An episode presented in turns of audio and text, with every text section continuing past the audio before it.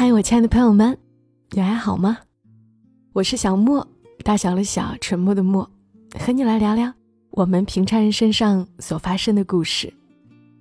这一期的内容，先来读一位听友的私信，他的私信还挺长的，是他对自己当下的生活的一些想法。来自于听友眯着眼的尹小琛，他说：“小木姐你好，我心情太次了，想和您倾诉一下。怎么开头呢？我介绍一下我自己吧，我是一个普通二本大学的研究生，是专科考上去的。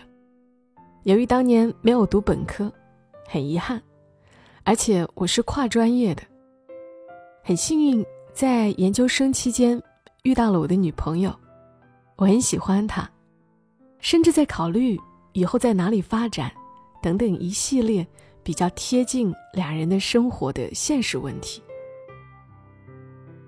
可是家里的父母年纪比较大了，尤其是父亲，之前出过一次事故，至今没有得到赔偿；母亲也没有退休保险，就是很普通的家庭。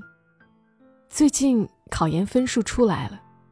有个和我同年同月同日生的朋友，也是专科考研，估计没上岸，也是很可惜。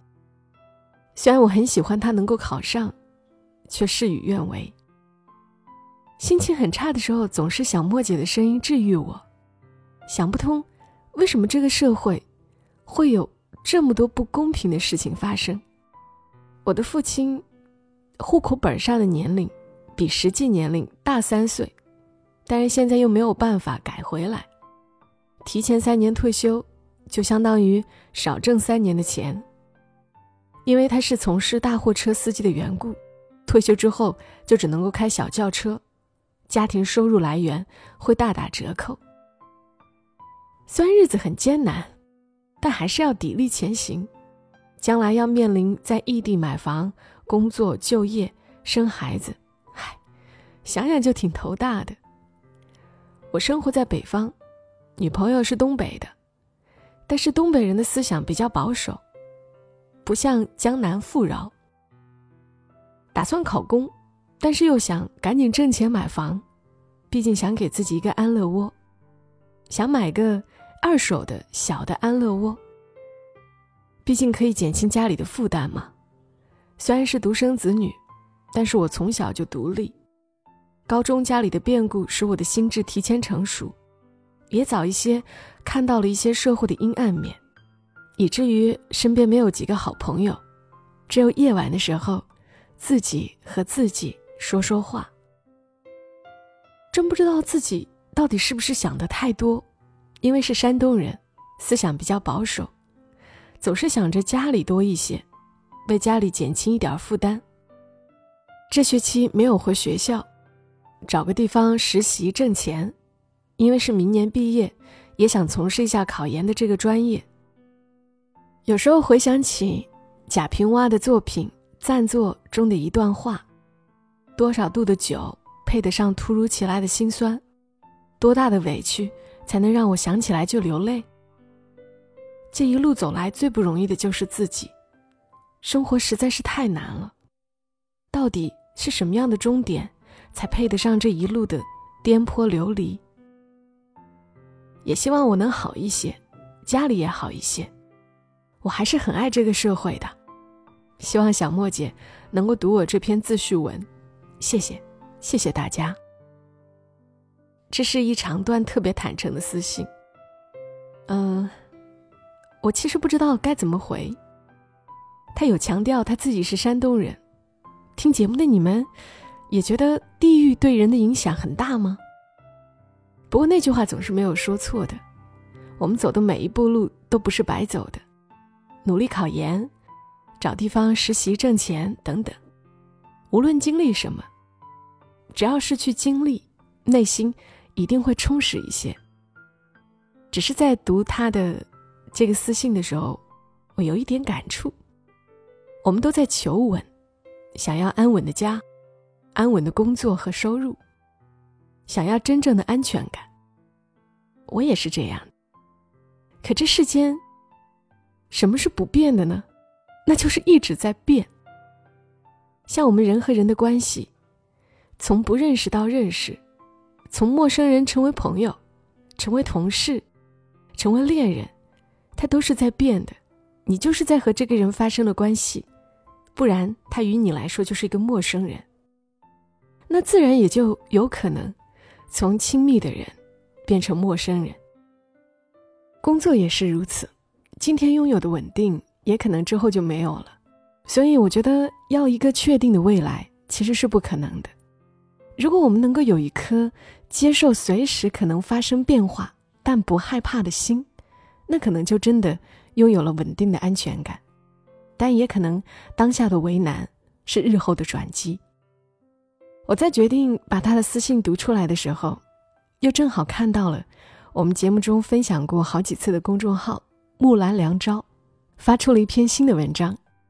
木兰老师沉静的文笔，娓娓道来着他身边的人和事，读完心境会变得平和。所以在这一期，我还想来读木兰老师最近的一篇文，读给大家听一听，也读给发来私信的眯着眼的尹小琛听一听。这篇文叫《失去右腿的医生》。有一段时间。乌森下了班，就和我讲一位同事爱人的事。他的同事是我读中学时的体育老师，我们称他爱人为大嫂。因为糖尿病并发症，大嫂刚刚高位截去了右腿。我们一直心情沉重，交谈也变得沉重，仿佛空气都质重如泥。想象着那种面临绝境般的绝望。心忍不住的痛，就变得不爱讲话，再也不是妙语如珠、一语中的、语出惊人，语无伦次起来了。在一个春天的傍晚，他带我去医院探望大嫂。大嫂是医生，却医不好自己的病。我想，他的生命也许不会长久了。再加上成为残障的困境，生存将变得何其艰难。然而到了病房，大嫂却满面春风的招呼我们，仿佛他刚刚失去的不是一条腿，而只是一碗面条洒在了地上。他靠坐在墙边，手背上打着止痛药液。右边被子明显的塌下去一块，人却淡定的坐着，谈笑自如。即使病得如此之重，他精心梳理过的长发披在肩上，仍然有一种沉静之美。听说我热衷做媒，大嫂完全不介意我屡屡失败的过去，还让我给他儿子介绍女朋友。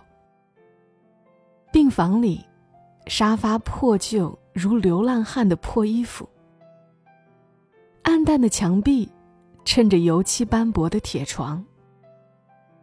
简陋的医院却有着高昂的医药费。形成对照的是，床头桌上两只大花篮，散发着玫瑰和香水百合的芬芳。大嫂的先生，一个面露沧桑。却依然帅气逼人的中年男子，忙前忙后，帮他掖被子，给我们倒水，体贴周到，无微不至。那一刻，我真切的体会到了什么是真正的爱情，什么是深沉的母爱，更理解了爱情如何给一个人坚强的性格，感受到。母爱支撑下，笑对人生的豪迈。是的，只有苦难来临时，才能看到我们有多坚强，或有多脆弱。震动于生之如蒲苇，顽强坚韧；感动于情之如血液，彻入骨髓。人的天地原来有这样大的差别，当我们健全时，渴望地位与名利；而当生命面临磨折，可能我们才退而求健康，宁愿用金钱、地位换取健康和健全。从小到大，我不爱与人争，即使偶尔有人觉得我有了重要的所得，那也不是我争来的，并且随时准备着放弃这些。